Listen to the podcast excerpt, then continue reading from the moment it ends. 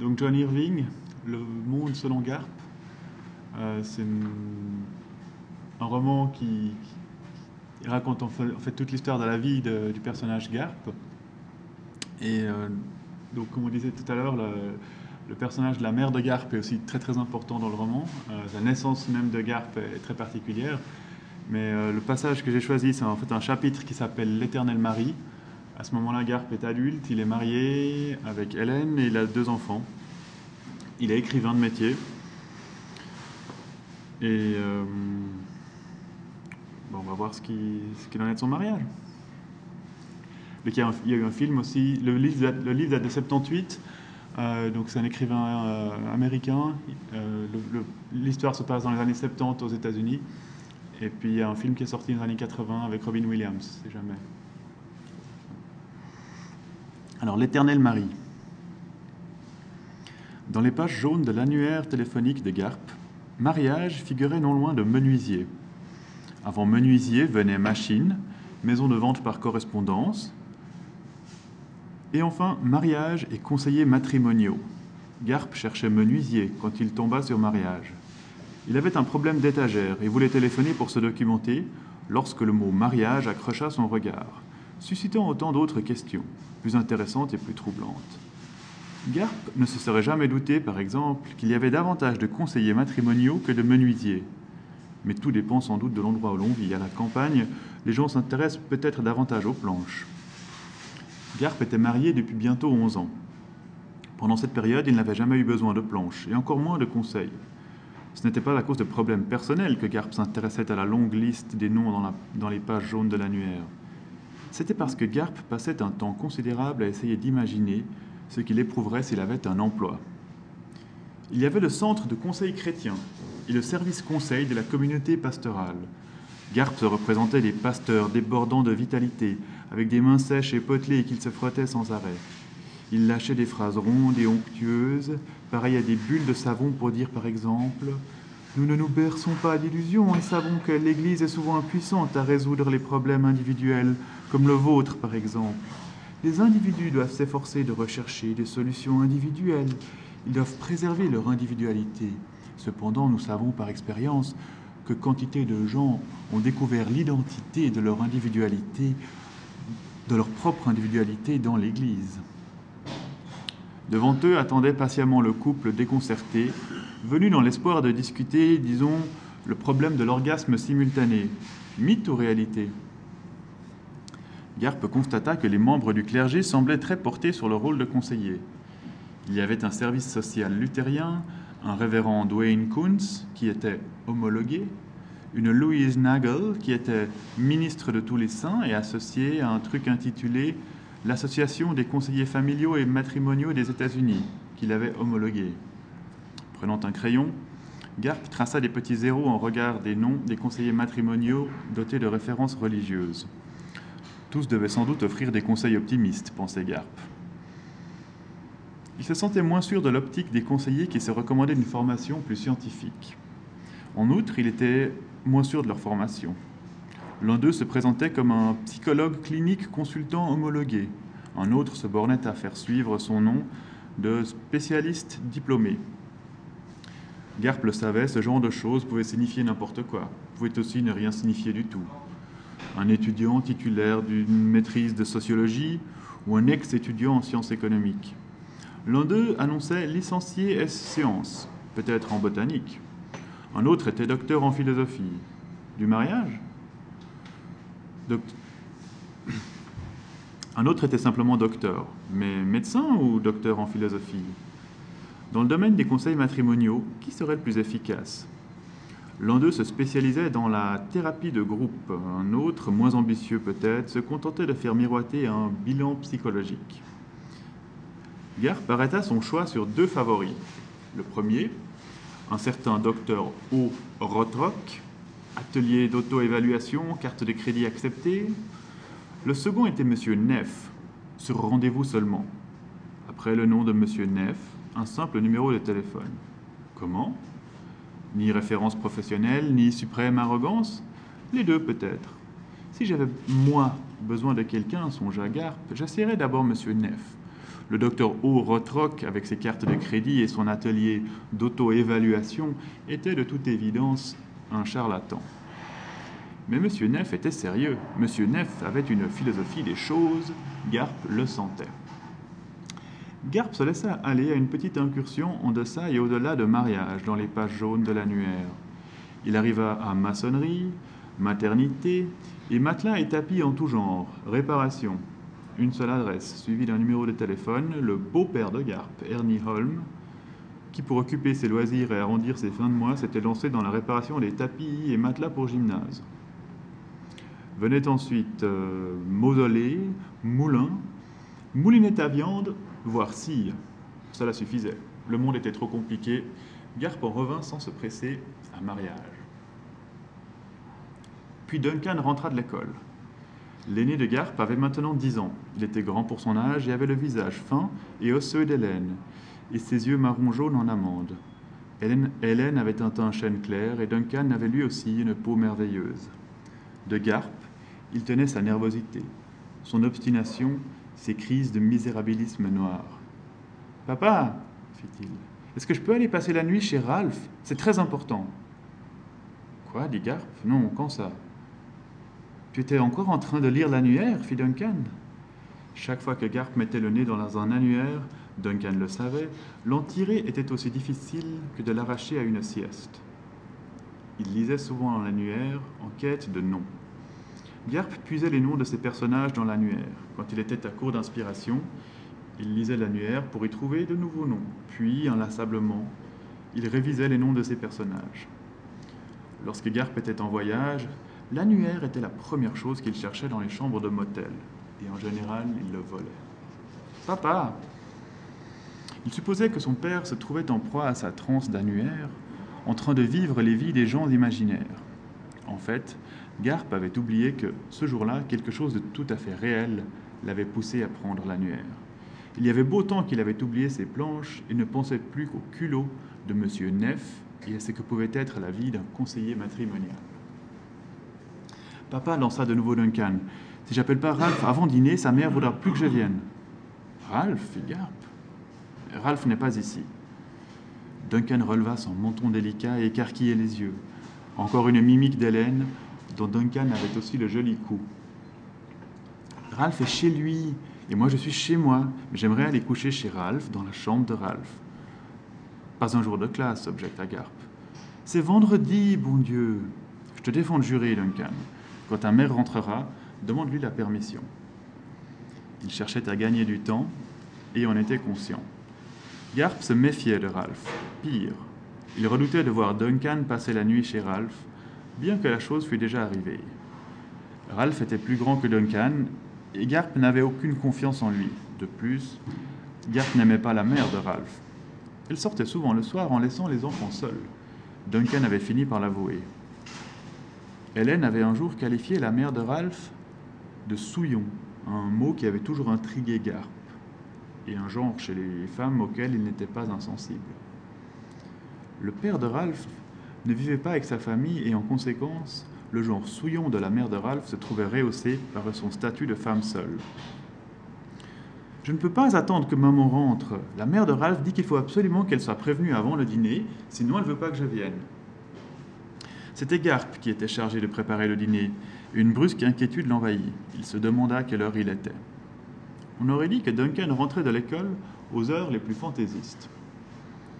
Ne pas demander à Ralph de venir passer la nuit ici? Une astuce familière. Ralph passait habituellement la nuit chez Duncan, épargnant ainsi à Garp de se ronger en pensant à l'insouciance de Madame Ralph. Il n'arrivait jamais à se souvenir du nom de famille de Ralph. Ralph passe toujours la nuit ici. Je vais aller coucher là-bas. Faire quoi? se demandait Garp. Boire, fumer de la drogue, euh, martyriser les animaux domestiques pieds, les sordides ébats, amoureux de Madame Ralph. Mais Garp savait aussi que Duncan n'avait que dix ans et qu'il était très sain et très prudent. Il était probable que les deux garçons aimaient se retrouver seuls dans une maison, sans Garp pour leur sourire avec son air bonasse et leur demander sans cesse s'ils avaient besoin de quelque chose. Pourquoi ne pas appeler Madame Ralph et lui demander si tu peux attendre que ta mère rentre pour dire si tu vas ou non? Bonté divine, encore Madame Ralph, gémit Duncan. Tout ce que maman dira, c'est Moi je m'en fiche, demande à ton père, c'est toujours ça qu'elle dit. Malin ce gosse, pensa Garp, il était piégé. À moins de lâcher qu'il était terrorisé à l'idée qu'il risquait de tous griller pendant la nuit lorsque Madame Ralph, qui fumait au lit, mettrait le feu à ses cheveux avec sa cigarette, Garp ne pouvait rien dire de plus. D'accord, vas-y. Il ne savait même pas si la mère de Ralph fumait. Simplement, d'instinct, il ne la trouvait pas sympathique. Et se méfiait de Ralph, sans raison valable.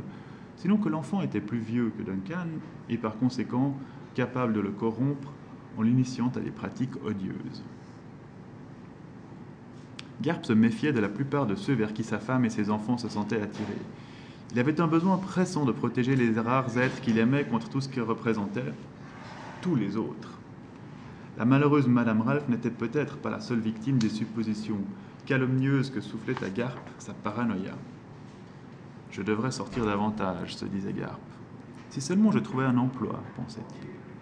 Une pensée, qui lui venait une pensée qui lui venait tous les jours et qu'il ressassait tous les jours depuis qu'il avait cessé d'écrire. À vrai dire, Garp ne se sentait attiré par aucun travail, et il est certain qu'il n'était qualifié pour aucun. Il était qualifié, il en avait conscience, très peu de choses. Il était capable d'écrire et quand il écrivait, à son avis, il écrivait très bien. Mais entre autres raisons qui le poussaient à envisager de prendre un emploi, il lui semblait urgent d'apprendre à mieux connaître les autres. Il voulait surmonter sa méfiance. Au moins un emploi l'obligerait-il à entrer en contact avec les gens Car si rien ne le forçait à se mêler aux gens, Garp préférait rester chez lui. Je m'en vais, lança Duncan et Garp cessa de rêver. Le gamin était harnaché d'un sac à dos orange éclatant.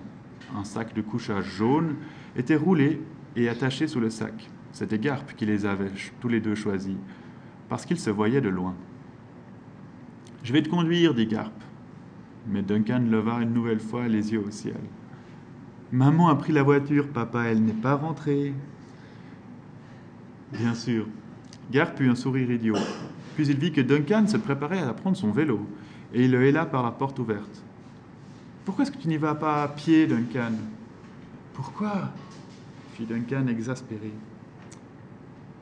Pour que tu ne te retrouves pas avec la colonne vertébrale brisée si une bagnole conduite par un jeune chauffard ou un ivrogne terrassé par une crise cardiaque vient à te renverser dans la rue, se dit Garp. Pour que ton torse ton torse si chaud, si adorable ne se fracasse pas contre le trottoir, pour que ton crâne merveilleux n'éclate pas en deux quand tu atterriras sur le pavé, et pour qu'une bande d'abrutis ne vienne pas t'envelopper dans une vieille couverture comme si tu étais un petit animal égaré ramassé dans le caniveau. Là-dessus, les cons de banlieusards se ramènent et essayent de deviner à qui il appartient. Aux gens de la maison vert et blanc là-bas, au coin d'Elm Street, je crois bien et puis quelqu'un te ramène, tire la sonnette et me dit euh, Désolé. Et le doigt tendu vers la masse informe jetée sur la banquette arrière demande Il est à vous? Pourtant, Garp se borna à dire Oh bon, vas-y Duncan, prends-le ton vélo, mais sois prudent. Il regarda Duncan traverser la rue, pédaler jusqu'au carrefour, regarder prudemment avant de prendre le tournant Brave gosse. T'as vu comme il a pris soin de prendre le, tendre le bras? Ah, mais peut-être était-ce seulement à mon bénéfice. C'était une banlieue tranquille, dans une petite ville tranquille. Pelouse bien entretenue, maisons individuelles, des maisons d'universitaires pour la plupart, avec ça et là une grande maison scindée en petits appartements réservés aux étudiants de maîtrise. La mère de Ralph, par exemple, paraissait bien décidée à rester toute sa vie étudiante, bien qu'elle disposât d'une maison tout entière, et qu'elle fût plus âgée que Garp. Son ex-mari enseignait une des disciplines scientifiques et se chargeait vraisemblablement de régler ses frais d'inscription. Garp se souvint qu'on avait raconté à Hélène que le type vivait avec une étudiante. Madame Ralph est sans doute une femme honorable. Elle a un enfant, un enfant que probablement elle aime. Elle est de bonne foi quand elle cherche à faire quelque chose de sa vie. Si seulement elle était plus prudente. Il faut être prudent. Les gens ne se rendent pas compte. Il est si facile de tout gâcher. Salut dit quelqu'un. Il se retourna, mais si quelqu'un avait parlé, il avait déjà disparu. Vous n'avez jamais été là. Il se rendit compte qu'il était pieds nus, planté sur le trottoir devant sa maison, un annuaire à la main. Il aurait aimé pouvoir continuer à imaginer M. Neff et le métier de conseiller matrimonial, mais il savait qu'il se faisait tard. Il devait préparer le repas du soir et n'avait pas encore fait les courses. À 100 mètres de là, il entendait le bourdonnement des moteurs qui alimentaient les énormes chambres froides du supermarché. Et c'était pour cette raison qu'ils avaient choisi ce quartier, pour que Garp puisse aller faire ses courses à pied, quand Hélène prenait la voiture pour se rendre au travail. Il y avait des ventilateurs sur le mur du fond du supermarché, et Garp les entendait aspirer l'air et chasser des vagues odeurs de nourriture sur tout le quartier. Garp aimait ça. Il avait une âme de cuisinier. Il passait ses journées à écrire ou à essayer d'écrire, à courir et à faire la cuisine. Il se levait tôt et préparait son petit déjeuner et celui des enfants. Personne ne rentrait à midi et Garp sautait toujours ce repas. Chaque soir, il se chargeait de préparer le dîner pour tout le monde. C'était un rite qu'il aimait. Hélène ne pouvait jamais deviner le genre de journée qu'avait passé Garp d'après ce qu'il leur préparait. Un bon petit plat mijoté pouvait signifier qu'il y avait quelque chose à fêter, mais aussi que le dîner était la seule chose qui avait bien tourné, que la cuisine était la seule tâche encore susceptible de protéger Garp du désespoir. Si l'on fait bien attention, écrivit Garp, à condition d'utiliser de bons ingrédients et de prendre son temps, il est en général facile de réussir de l'excellente cuisine. Quelquefois, c'est la seule chose positive qui puisse racheter une journée désastreuse, ce que l'on prépare à manger. Pour ce qui est d'écrire, ai-je constaté, on peut fort bien disposer de tous les bons ingrédients, ne ménager ni son temps ni sa peine, et n'aboutir à rien. Et c'est tout aussi vrai de l'amour. La cuisine, en conséquence, peut conserver la santé de l'esprit à qui ne ménage pas sa peine. Il rentra dans la maison pour chercher une paire de chaussures. Il ne possédait que des chaussures de course, de nombreuses paires, toutes à des stades variés d'usure. Garp et ses enfants portaient des vêtements propres, mais froissés. Hélène aimait faire toilette, mais bien que Garp se chargeât de lui laver le linge, il refusait de mettre la main au repassage. Hélène repassait ses propres affaires et à l'occasion une chemise pour Garp. Le repassage était la seule corvée domestique traditionnelle que rejeta Garp. La cuisine, les gosses, la grosse lessive, le ménage, il s'en chargeait. La cuisine avec talent. Les gosses avec une certaine nervosité, mais une réelle conscience. Le ménage un peu par devoir. Hélène, de son côté, mettait parfois la main à la pâte, mais Garp dégageait alors totalement sa responsabilité. Les plantes, par exemple. Si Hélène n'y pensait pas, elle mourait. Lorsque Garp en voyait une qui semblait pencher tristement sur sa tige, ou virer un tant soit peu au pâle, il l'escamotait aussitôt et la jetait à la poubelle. Des jours plus tard, il arrivait qu'Hélène demande Où est passé l'aronzo rouge? Cette saloperie, fait Garp. Il avait une maladie.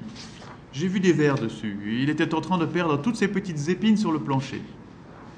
C'était ainsi que Garp tenait la maison. Garp mit la main sur ses chaussures jaunes et les enfila. Il fourra l'annuaire dans le placard où il rangeait les gros ustensiles de cuisine. Il empilait des annuaires partout, puis bouleversait tout pour retrouver celui qu'il cherchait. Il versa un peu d'huile d'olive dans une cocotte en fonte, hacha un oignon et attendait que l'huile chauffe. Il était en retard pour préparer le dîner, il n'avait même pas fait les courses. Il finit en vitesse son hachis, un peu de basilic frais, mais il était important de ne rien jeter dans la cocotte avant que l'huile soit tout à fait, soit à point, très chaude, mais non fumante. Il est des choses en matière de cuisine, comme d'ailleurs d'écriture, qu'il ne faut pas bousculer. Garp le savait, et jamais il ne les bousculait. Lorsque le téléphone sonna, il réagit avec une telle fureur qu'il jeta une poignée d'oignons dans la cocotte et se brûla la main avec l'huile. Merde, hurla-t-il. Il décocha un coup de pied au placard placé près du fourneau, brisant la petite charnière de la porte. Un annuaire glissa à terre et il le contempla avec des yeux ronds. Il versa en vrac les oignons et le basilic dans l'huile et baissa la flamme. Il passa sa main sous l'eau froide et penché sur un pied, à la limite du déséquilibre, tressaillant de douleur à cause de sa brûlure, il décrocha le téléphone de l'autre main. C'est charlatan, se disait Garp, mais quelle qualification pouvait bien exiger le métier de conseiller matrimonial? Pas de doute, encore un de ces trucs que ces psychiatres simplistes prétendent monopoliser. Bordel, vous me dérangez au beau milieu de mon travail aboya-t-il dans l'appareil. Il surveillait du coin de l'œil les oignons qui se recroquivillaient dans l'huile chaude. De tous les gens susceptibles de l'appeler, il ne redoutait d'offenser personne. C'était là, entre autres, un des avantages d'être chômeur. Son éditeur, John Wolfe, se serait contenté de constater que la façon dont Garp répondait au téléphone confirmait tout à fait l'idée qu'il se faisait de sa muflerie. Hélène avait l'habitude de la façon dont il répondait au téléphone. Et s'il s'agissait de quelqu'un qui appelait Hélène, il y avait beau temps qu'aux yeux de ses collègues et de ses amis, Garp faisait figure d'ours mal léché. S'il s'était agi d'Ernie Holm, Garp aurait eu un remords fugitif. Le moniteur avait la manie de se confondre en excuses, ce qui embarrassait Garp. S'il s'agissait de sa mère, Garp le savait, elle lui lancerait du tac au tac. Menteur, va. Tu n'es jamais au beau milieu de ton travail. Tu vis à la périphérie. Garp espérait bien qu'il ne s'agissait pas de Jenny. En cette période, il ne voyait pas quelle autre femme aurait pu l'appeler. Excepté quelqu'un de la crèche pour prévenir que le petit Walt avait eu un accident. C'était peut-être Duncan qui appelait pour annoncer que la fermeture à glissière de son sac de couchage était coincée, ou qu'il venait de se casser la jambe, et dans ce cas-là seulement, Garp se sentirait coupable d'avoir gueulé comme une brute. Il est certain que les enfants ont le droit de vous déranger en plein travail. En général, ils ne s'en privent pas. Au beau milieu de quoi donc, chérie? lui demanda Hélène. Au beau milieu de qui? J'espère qu'elle est jolie au moins. Au téléphone, la voix d'Hélène avait quelque chose de sexuellement provoquant, ce qui surprenait toujours Garp. Ce n'était pas le genre d'Hélène. Elle n'était même pas coquette. Bien que Garp la trouvât dans l'intimité très excitante, elle n'avait rien d'une allumeuse dans sa façon de s'habiller ni de se comporter en public. Pourtant, au téléphone, il avait toujours trouvé qu'elle avait une voix bandante. Je me suis brûlé, annonça-t-il d'un ton dramatique. L'huile est trop chaude et les oignons sont en train de roussir. Que se passe-t-il, bordel Mon pauvre homme, fit-elle, toujours taquine. Tu n'as pas laissé de message à Pam? Pam était la secrétaire du département d'anglais. Garp se creusait la cervelle pour se rappeler quel message il aurait dû lui laisser. Ça te fait mal cette brûlure? Non. Quel message? Les planches, dit Hélène. Menuisier. Garp se souvenait. Il avait promis de passer un coup de fil à la Syrie pour commander un lot de planches coupées sur mesure. Hélène devait passer les chercher en rentrant de son travail et il lui revint que les conseillers matrimoniaux lui avaient fait oublier le marchand de bois. J'ai oublié, avoua-t-il. Hélène, comme toujours, aurait une solution de rechange. Elle avait compris avant même de lui téléphoner. Appelle-les tout de suite, et moi je te rappellerai en arrivant à la crèche. Ensuite, sitôt que j'aurai récupéré Walt, je passerai chercher les planches. Il adore les scieries. Walt, leur second fils, avait maintenant 5 ans il l'avait mis dans cette espèce de garderie ou de maternelle. En tout cas, il y régnait une ambiance de totale irresponsabilité à laquelle Garp devait certains de ses cauchemars les plus intéressants. Bon d'accord, dit Garp, je les appelle tout de suite. Il se tracassait pour sa sauce tomate, et il avait horreur de raccrocher au nez d'Hélène quand il se trouvait, comme maintenant, d'humeur morne et soucieuse. Euh, j'ai trouvé un travail passionnant, fit-il, en savourant son silence. Mais elle ne demeura pas longtemps silencieuse. Tu es un écrivain, chérie. Tu as un travail passionnant. Parfois, Garp cédait à la panique lorsqu'il avait l'impression qu'Hélène paraissait souhaiter qu'il reste à la maison et se contente d'écrire. Pour la simple raison que de son point de vue à elle, c'était bien sûr l'arrangement idéal. Mais pour lui aussi, la situation était confortable. Il avait cru que c'était ce qu'il voulait. Il faut que je retourne remuer les oignons, coupa-t-il, et ma brûlure me fait mal. J'essaierai de te rappeler quand tu seras au beau milieu de quelque chose. le taquina avec enjouement Hélène, de sa voix insolente où frémissait son rire canaille. Un rire qui excitait Garp autant qu'il le rendait furieux. Il remua les oignons et écrasa une demi-douzaine de tomates dans l'huile chaude. Puis il ajouta du poivre, du sel, de l'origan. Il se contenta de téléphoner à la scierie la plus proche de la garderie de Walt.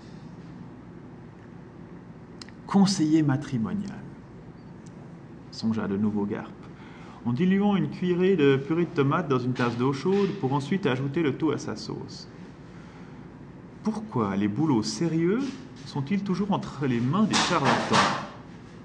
Des charlatans. Que pouvait-il y avoir de plus sérieux que le travail de conseiller matrimonial? Pourtant, il lui semblait que, dans l'échelle de la confiance, un conseiller matrimonial se situait un peu en dessous d'un pédicure. De la même façon que les, médecins méprisaient les pédicures, les psychiatres ne méprisaient-ils pas les conseillers matrimoniaux? Quant à Garp, il n'y avait personne qu'il méprisât autant que les psychiatres, ces redoutables simplificateurs, ces voleurs de la complexité des êtres. Pour Garp, les psychiatres étaient les spécimens les plus maîtrisables de tous ceux qui se révélaient incapables de mettre de l'ordre dans leur propre chenille. Le psychiatre s'attaquait au chenille sans avoir pour le chenille le moindre respect le plus élémentaire, se disait Garp. L'objectif du psychiatre était de faire le vide dans la tête. Selon Garp, il y parvenait, quand il y parvenait, en se, débarrassant de tout ce qui provoquait le chenille. C'est là le moyen le plus simple de mettre de l'ordre. Garp en savait quelque chose. Mais le truc, c'est d'exploiter le chenille, de tirer parti de tout ce qui crée le chenille. Facile à dire pour un écrivain, avait objecté Hélène. Les artistes peuvent exploiter le chenille. La plupart des gens ne le peuvent pas. Et en outre, ils ont tout simplement horreur du chenille. Moi, en tout cas, je le sais. Quel psychiatre tu ferais quelle serait ta réaction si un pauvre type qui en aurait ras-le-bol de son chenille personnel venait te trouver tout simplement pour qu'on le débarrasse de son chenille? Tu lui conseillerais d'écrire, je suppose. Garp n'avait pas oublié cette, conversation et elle lui donnait le cafard. Il se connaissait, connaissait sa tendance à simplifier exagérément les choses qui le mettaient en fureur, mais il était convaincu que la psychiatrie simplifiait exagérément tout. La série de Springfield Avenue, dit-il lorsque le téléphone sonna. C'est sur ton chemin. Je sais où c'est. Tu as téléphoné ailleurs? Ah, du bois, c'est toujours du bois, non? Les planches sont des planches. Tu passes à Springfield Avenue, tout sera prêt. Et ce travail intéressant, qu'est-ce que c'est? demanda Hélène qui n'avait cessé d'y penser. Il l'aurait parié. Conseiller matrimonial, annonça Garp. Sa sauce tomate mijotait doucement. La cuisine se remplissait de vapeurs odorantes. Au bout du fil, Hélène gardait un silence respectueux. Garp s'en doutait. Elle trouverait difficile de lui demander, pour une fois, quelle qualification il estimait avoir pour ce genre de travail. Tu es écrivain, fit-elle. Qualification excellente pour ce travail, dit Garp des années passées à méditer sur le marasme des relations humaines, des heures passées à tenter de deviner ce que les gens ont en, commun, l'échec de l'amour, la complexité des compromis, le besoin de compassion. Eh bien, écris là-dessus, fit Hélène. Que te faut-il de plus? Elle savait ce qui allait suivre. L'art n'aide personne, dit Garth. En fait, l'art n'est d'aucune utilité pour personne. Les gens ne peuvent pas le manger, il ne les habillera pas, pas plus qu'il ne les abritera, ou s'ils sont malades, il ne les aidera pas à guérir.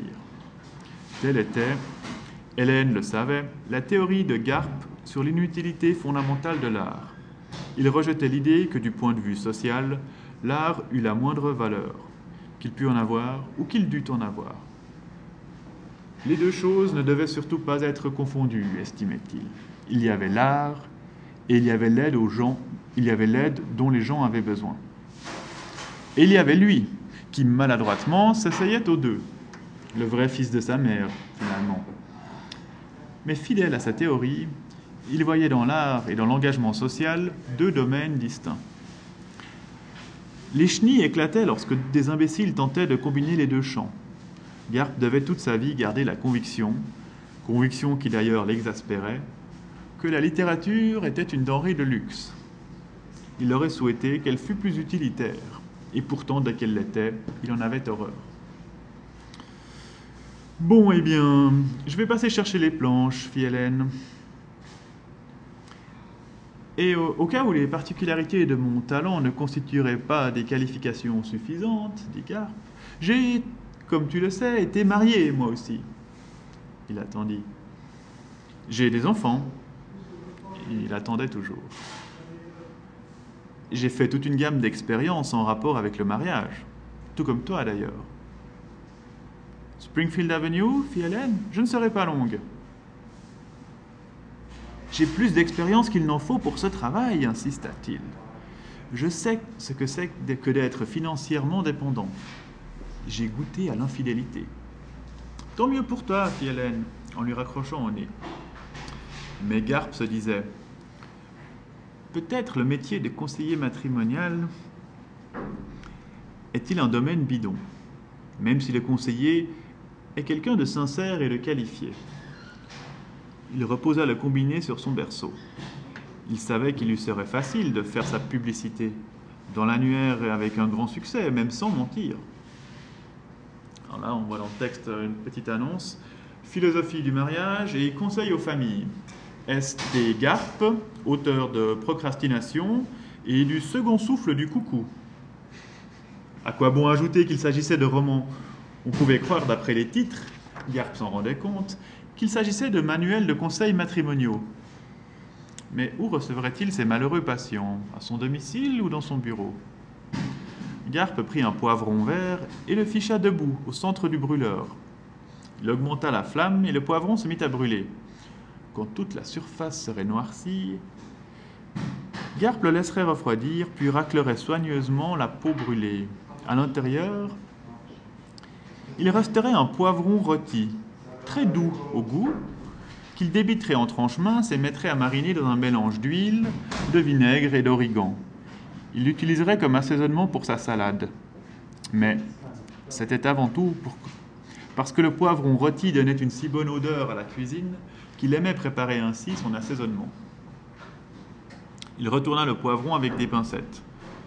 Une fois le poivron noirci, Garp le retira vivement, toujours à l'aide de ses pinces, et le jeta dans l'évier. Le poivron siffla, comme pour protester. Vas-y, cause toujours, fit Garp. Il ne te reste plus beaucoup de temps. Il avait l'esprit ailleurs. D'ordinaire, lorsqu'il faisait la cuisine, il aimait bien cesser de penser à autre chose. En fait, il s'y contraignait. Mais cette histoire de conseiller matrimonial le tracassait. Il était en pleine crise de confiance. Tu fais une crise de confiance? Tu te demandes si tu peux encore écrire, lui dit Hélène, en pénétrant dans la cuisine avec plus d'autorité encore qu'à l'ordinaire. Les deux étagères fraîchement débitées coincées sous son bras, comme une paire de fusils de chasse. Papa a fait brûler quelque chose? fit Walt. Un poivron, et papa l'a fait exprès, dit Chaque fois que tu ne peux pas écrire, tu fais des idioties, dit Hélène. Je reconnais pourtant qu'en fait de diversion, L'idée me semble plus astucieuse que la dernière fois. Garp s'était bien attendu à ce qu'elle soit fin prête à passer à l'offensive, mais il fut surpris de constater qu'elle était prête à ce point. La dernière diversion, comme disait Hélène, qu'il avait pratiquée pour oublier son impuissance à écrire, avait été une babysitter. Garp plongea une cuillère en bois dans sa sauce tomate.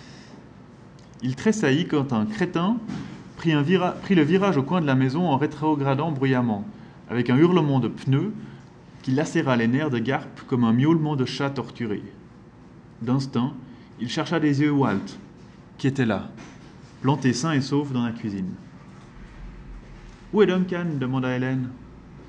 Elle se dirigea vers la porte, mais Garp lui coupa le chemin. Duncan est allé chez Ralph.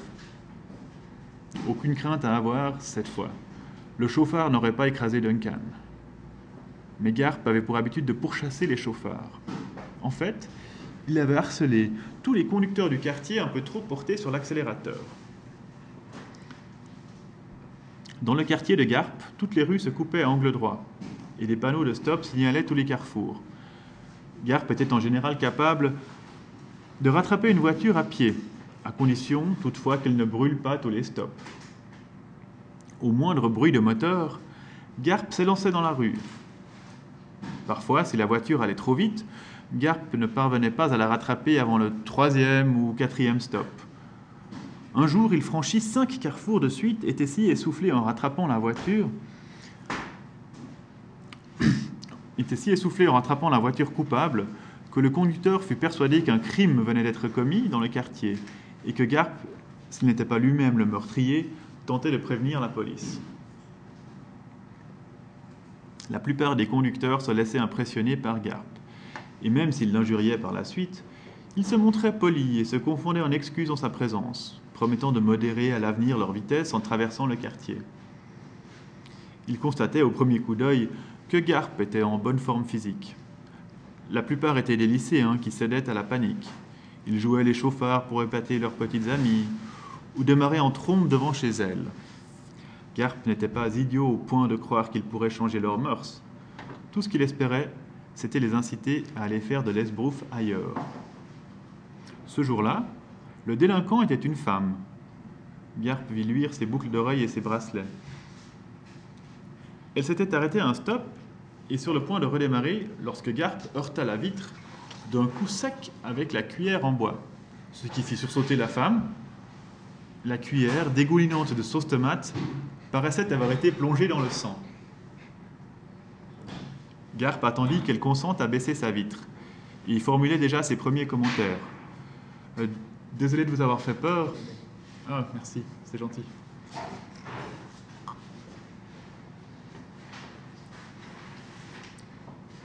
Désolé de vous avoir fait peur, mais je voudrais vous demander un service personnel. Lorsqu'il reconnut la femme, c'était la mère de Ralph, la célèbre Madame Ralph. Ni Duncan ni Ralph ne l'accompagnaient. Elle était seule, et il était visible qu'elle venait de pleurer. Oui, qu'est-ce qui se passe? demanda-t-elle. Garp n'aurait su dire si elle avait reconnu en lui le père de Duncan. Désolé de vous avoir fait peur, commença Garp. Il se tut. Qu'aurait-il pu lui dire d'autre? Le visage souillé de larmes, mal remise d'une querelle avec son ex-mari ou son amant, la malheureuse paraissait accablée par sa ménopause menaçante, comme par une grippe. Son corps semblait chiffonné par la souffrance, elle avait les yeux rouges et le regard flou. Je suis désolé, marmonna Garp sincèrement désolé, que sincèrement désolé de la vie que menait cette femme. Comment pouvait-il dire qu'en réalité, il n'avait qu'une chose à lui demander? Ralentir Qu'y a-t-il Je suis le père de Duncan. Je sais qui vous êtes. Moi, je suis la mère de Ralph. Je sais, fit-il avec un sourire. Le père de Duncan et la mère de Ralph se rencontrent, railla-t-elle sur quoi elle fondit en larmes. Son visage parut s'abattre en avant et heurta le klaxon. Elle se redressa vivement, accrochant la main de Garpe appuyée sur le bord de la portière. Ses doigts s'ouvrirent, laissant choir la longue cuillère sur les cuisses de la femme. Tous deux la contemplèrent, médusés. Une tache de sauce tomate souillait la robe beige toute chiffonnée. Vous devez penser que je suis une mère affreuse, dit Madame Ralph. Garp, comme toujours obsédé par le danger, se pencha et coupa le contact. Il décida de laisser la cuillère où elle était. Entre autres malédictions qui pesaient sur Garp, il était impuissant à dissimuler ses sentiments, même à de parfaits inconnus. S'il vous trouvait méprisable, vous le sentiez, d'une façon ou d'une autre. Je n'ai pas la moindre idée du genre de mère que vous faites, lui dit Garp. Je trouve que Ralph est un gentil garçon. Oh, il est capable d'être un sacré emmerdeur. Peut-être aimeriez-vous mieux que Duncan ne passe pas la nuit chez vous demanda Garp. espéra Garp. Garp eut l'impression qu'elle ne savait même pas que Duncan allait passer la nuit avec Ralph. Elle regardait la cuillère toujours posée sur ses cuisses. C'est de la sauce tomate, dit Garp. À sa grande surprise, Madame Ralph saisit la cuillère et la lécha. Vous faites la cuisine? Oui, j'aime bien faire la cuisine. C'est très bon, lui dit Madame Ralph, en lui tendant la cuillère. J'aurais dû me dégoter quelqu'un dans votre genre, un petit connard bien musclé qui aime faire la cuisine. Garp compta mentalement jusqu'à cinq, puis il se lança. Je ne demande pas mieux que d'aller chez vous chercher les enfants. Ils pourraient passer la nuit chez nous si vous avez envie d'être seul. Seul? Je suis toujours seul. J'aime que les garçons restent avec moi. Et eux aussi, ils aiment ça. Savez-vous pourquoi? demanda Madame Ralph en lui coulant un regard pervers. Pourquoi? Ils aiment me regarder prendre mon bain. Il y a une fente dans la porte. Vous ne trouvez pas que c'est gentil de la part de Ralph d'avoir envie de faire admirer sa vieille mère à ses copains? Oui, admit Garp. Vous n'êtes pas d'accord, n'est-ce pas, monsieur Garp Vous n'êtes pas d'accord du tout. Je suis navré que vous soyez si malheureuse, dit Garp. La voiture était un vrai dépotoir, et il aperçut sur la banquette un exemplaire broché de L'Éternel Marie, de Dostoïevski. Il revint à Garp que Madame Ralph poursuivait ses études. Quel est votre sujet principal? demanda-t-il stupidement. Il se souvint qu'elle était, il se souvint qu'elle était une étudiante quasi professionnelle. Sans doute son problème était-il une thèse qu'elle ne finirait jamais.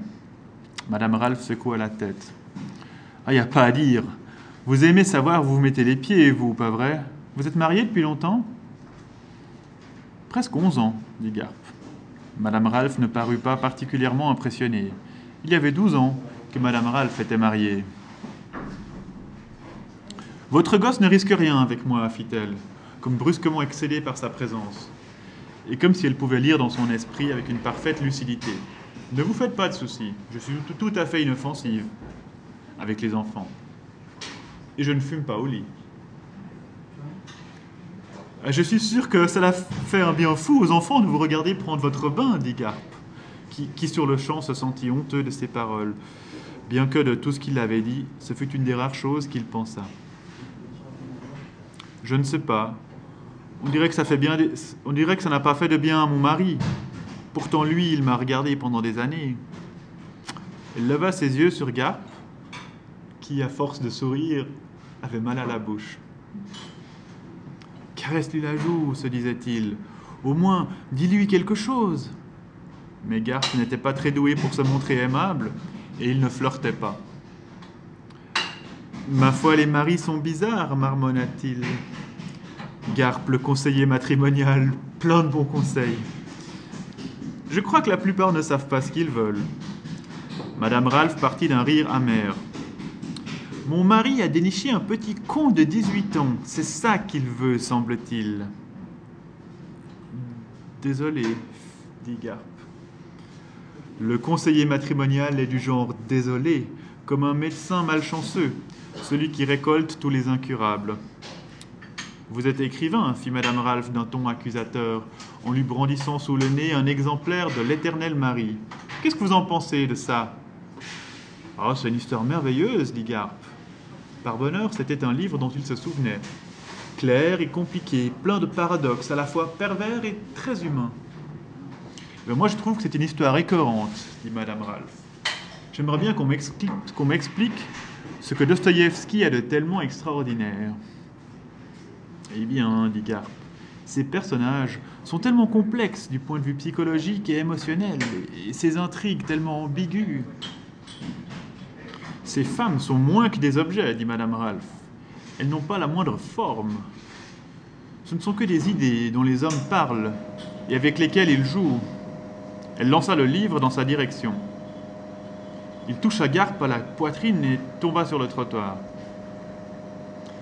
Elle fourra ses doigts crispés entre ses cuisses, les yeux rivés sur la tache qui souillait sa robe, marquée comme d'une cible rouge tomate l'emplacement de son sexe. Bon Dieu, Ça, c'est moi tout craché, dit-elle, les yeux rivés sur la tâche. Ah, je suis désolé, répéta Garp. J'ai bien peur que la tâche ne s'en aille pas. Mais les tâches ne s'en vont jamais s'écria Madame Ralph. Elle partit d'un rire tellement idiot que Garp se sentit terrorisé. Il ne dit rien et elle ajouta Je parie que vous pensez que ça me ferait le plus grand bien de me faire baiser. Pour être juste, il était rare que Garp pensât aux gens en ces termes. Mais Madame Ralph suggérant la chose, il se dit qu'en effet, oui, dans ce cas, cette solution simpliste, simpliste marcherait peut-être. Et je parie aussi que vous vous imaginez que je vous laisserai faire, dit-elle en le foudroyant du regard.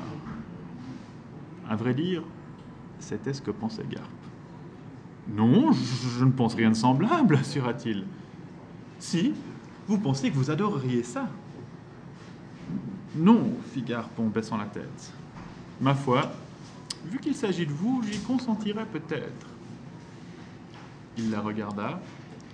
Elle le gratifia d'un sourire démoniaque. Peut-être cela rabattrait-il un peu votre caquet, ajouta-t-elle, cinglante. Vous ne me connaissez pas, pas assez pour vous permettre de me parler de cette façon, dit Garp. Je sais que vous êtes vaniteux, dit Madame Ralph. Vous vous croyez tellement supérieur. Vrai, Garp était d'accord, il était supérieur. Comme conseiller matrimonial, il serait minable, il en était sûr maintenant. Je vous en prie, un pas d'imprudence au volant, dit Garp en s'écartant. S'il y a quelque chose que je puisse faire, ne vous gênez pas pour passer un coup de fil. Par exemple, si j'ai besoin d'un bon amant, lui demanda Madame Ralph avec hargne.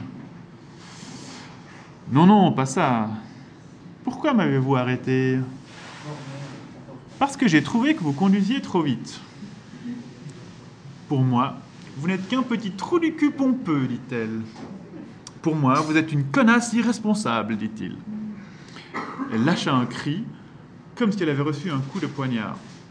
Écoutez, je suis désolé, fit-il une fois de plus, mais je vais passer chercher Duncan. Non, non, je vous en prie, dit-elle, je suis capable de m'en occuper. Vrai, j'en ai envie. Il ne lui arrivera rien, je m'en occuperai comme s'il était à moi. Garp ne se sentit pas outre mesure rassuré. Je ne suis pas connasse à ce point, avec les gosses, ajouta-t-elle en s'arrachant un sourire empreint d'un charme inquiétant. Je suis désolé, dit Garp, une vraie rengaine chez lui. Moi aussi, dit Madame Ralph. Comme si entre eux le problème avait été réglé, elle démarra et, brûlant le stop, traversa le carrefour. Elle s'éloigna lentement, mais en tenant plus ou moins le milieu de la chaussée, Égard plaça Lua en agitant sa cuillère en bois. Sur quoi il ramassa l'éternel mari et regagna la maison.